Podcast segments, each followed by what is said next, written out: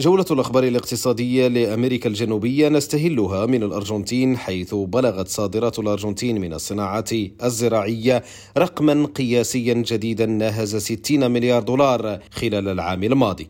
ومع ذلك حذر مرصد التصدير الزراعي الصناعي من أن الصادرات قد تنخفض خلال السنة الجارية بسبب الجفاف الذي يؤثر على البلد الجنوبي أمريكي. وفي البرازيل حقق بنكو إيتاو أوني بانكو وهو أكبر بنك خاص في البرازيل وأمريكا اللاتينية حقق أرباحا صافية تجاوزت 30 مليار ريال أي 6 مليارات دولار خلال العام الماضي. وذلك بزيادة ناهزت 14% مقارنة بسنة 2021 أما بكولومبيا فوسط ارتفاع أسعار النفط حققت صناعة النفط الكولومبية أداء جيدا من حيث الاستثمار خلال سنة 2022 ولكن بحلول السنة الجارية بدأ سيناريو مغاير ترتسم معالمه.